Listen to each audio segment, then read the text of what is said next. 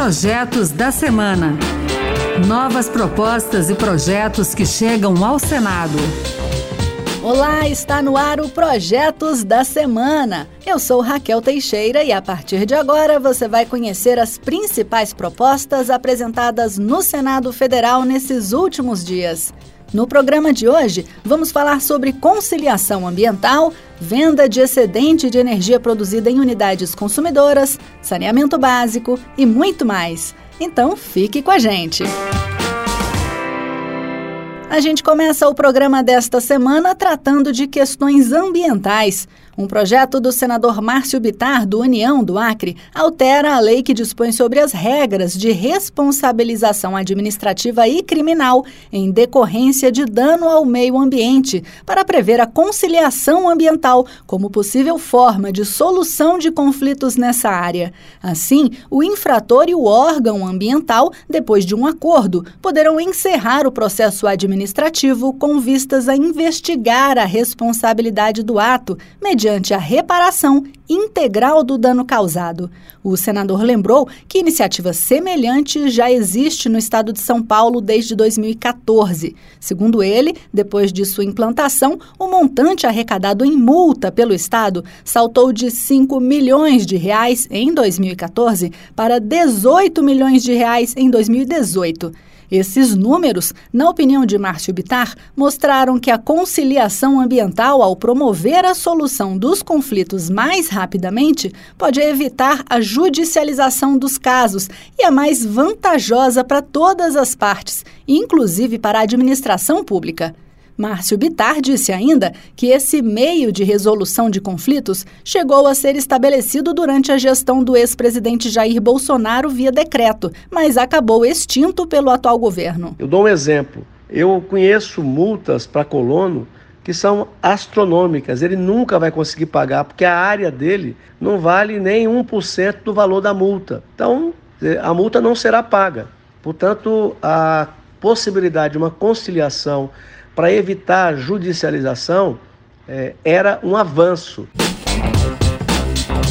Uma lei de 2022 autoriza as unidades consumidoras com placas de energia solar instaladas a receberem como crédito o valor correspondente ao excedente de energia que produzirem. Esse montante pode, portanto, ser abatido da conta de luz. Com isso, o excedente produzido passa a ter um valor econômico para as famílias e pode ser transformado em outros benefícios para elas. No caso, ao pagarem uma conta de energia mais barata por causa da geração própria, os consumidores poderão usar o dinheiro que sobrou com outras despesas. E para ampliar a fonte de renda das famílias mais pobres, a senadora Augusta Brito, do PT do Ceará, apresentou nesta semana um projeto que altera a lei de licitações e a lei que trata da microgeração e mini geração de energia. Pelo texto, as famílias de baixa renda cadastradas em programas sociais poderão vender diretamente para o poder público, com dispensa de licitação, a energia excedente que eventualmente produzirem em suas unidades consumidoras. Assim, no lugar de crédito na conta de luz, essas famílias de baixa renda, caso optem pela venda direta para o governo, passarão a receber o dinheiro correspondente à energia comercializada. Vale lembrar que o Brasil ocupa a oitava posição no ranking de países que no ano passado mais gerou energia a partir do sol, a chamada energia fotovoltaica. Dados da Agência Internacional de Energia Renovável indicam que foram 24 gigawatts produzidos por grandes usinas solares e por sistemas de geração solar própria de pequeno e médio portes.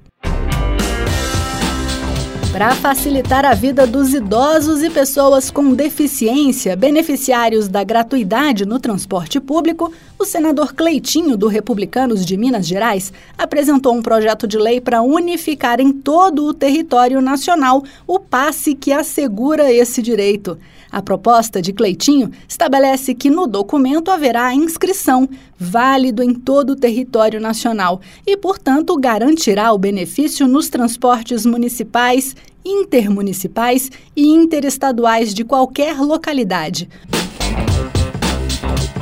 A busca pela igualdade entre homens e mulheres no mercado de trabalho pode ganhar um aliado se o Senado aprovar o projeto que assegura o pagamento de salários iguais para trabalhadoras e trabalhadores que desempenharem a mesma função no mesmo estabelecimento. Pelo texto, a empresa que descumprir essa regra deverá pagar a diferença salarial e uma multa correspondente a 10 vezes o valor do novo salário devido pelo empregador ao empregado discriminado, elevada ao dobro no caso de reincidência. Já aprovado pela Câmara dos Deputados, o projeto do governo prevê reforço na fiscalização criação de canais de denúncia e obrigatoriedade de as empresas com 100 empregados ou mais publicarem relatório semestral de transparência salarial para verificação do cumprimento da regra. Nesse caso, será assegurada a proteção dos dados pessoais dos empregados.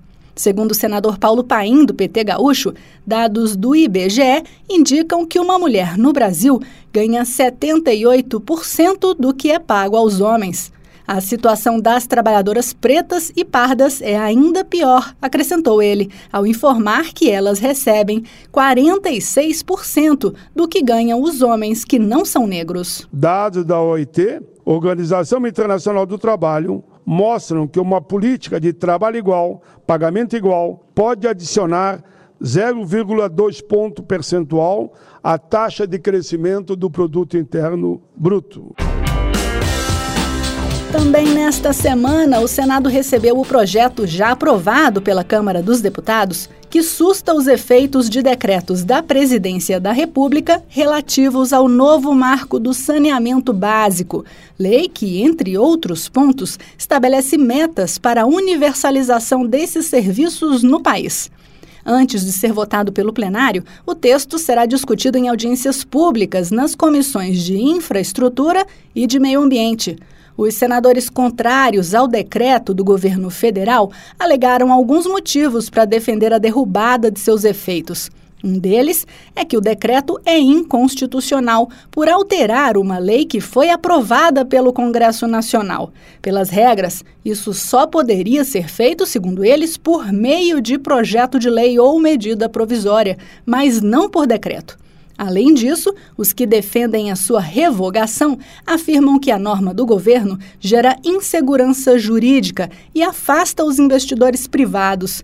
Isso porque abre espaço para que as empresas estatais continuem explorando os serviços de tratamento de água e esgoto sem participarem de licitações, como lembrou o senador Oriovisto Guimarães, do Podemos do Paraná. As empresas estaduais, se quiserem fazer saneamento, elas podem elas têm que concorrer em igualdade de condições com a iniciativa privada, que apresentem o melhor preço e que façam. Não há nada contra elas. Agora, o que elas não podem é ter privilégios como o governo Lula está tentando estabelecer. Já o líder do governo no Congresso Nacional, o senador Randolph Rodrigues, da Rede Sustentabilidade do Amapá, acredita que as audiências públicas servirão para esclarecer melhor o teor dos decretos e, com isso, diminuir a resistência dos senadores contrários à medida do Executivo. Randolph Rodrigues explicou que os decretos de Lula, na verdade, garantem que 1.131 municípios que não cumpriram as metas estabelecidas na regulamentação anterior da lei continuem recebendo recursos públicos para investir no setor. Se sustar o decreto, 1.131 municípios hoje não vão poder receber um centavo de recurso público para cisterna, para o que é básico. Ou seja, ao contrário de nós trabalharmos para condições de saneamento básico nos municípios brasileiros, que é o objeto da lei, nós vamos estar prejudicando. É isso aí. Você também pode participar do processo de elaboração das leis do país. Acesse o E-Cidadania no site do Senado. Leia as propostas e vote para dizer se você é favorável ou contrário à proposta. E que tal apresentar uma ideia que pode até virar um projeto de lei?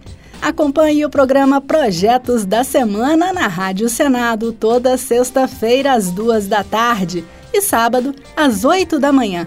A gente também está na internet, é só entrar no site da Rádio Senado e baixar o áudio para escutar quando quiser. Se preferir, o podcast também está nas principais plataformas. Com trabalhos técnicos de Wellington Araújo e apresentação de Raquel Teixeira, o Projetos da Semana fica por aqui. Muito obrigada pela sua companhia e até o próximo Projetos da Semana.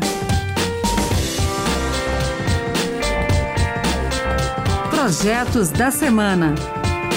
Novas propostas e projetos que chegam ao Senado.